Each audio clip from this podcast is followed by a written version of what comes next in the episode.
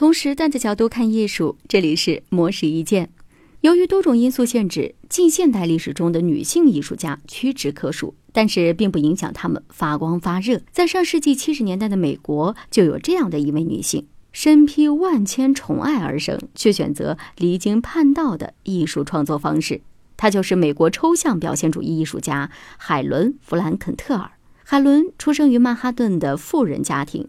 从小就对艺术特别感兴趣，他曾经将指甲油涂在手上，然后趁指甲油还未干之时，把手浸泡在水池里，看着色彩随着水波飘散。成年之后的海伦，在著名艺术评论家克莱门特·格林伯格的引荐之下，加入了纽约的蒂博尔德·纳吉画廊，由此正式进入纽约艺术圈。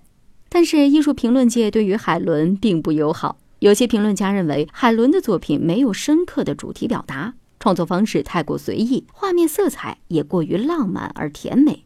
面对这样的质疑，海伦从来都是以作品来回击。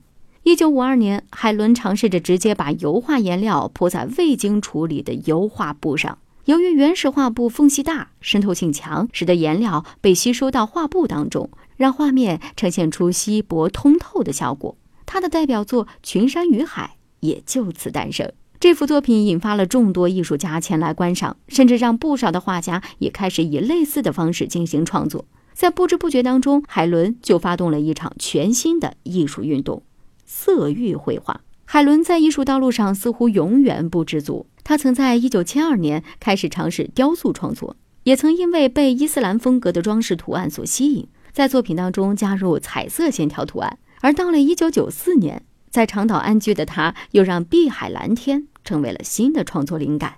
海伦曾经表示，他的绘画没有任何公式和规则可言，画面本身就会引导着画笔去该去的地方。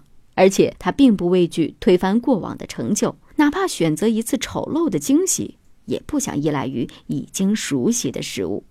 以上内容由模式一见整理，希望能对您有所启发。模式一见每晚九点准时更新。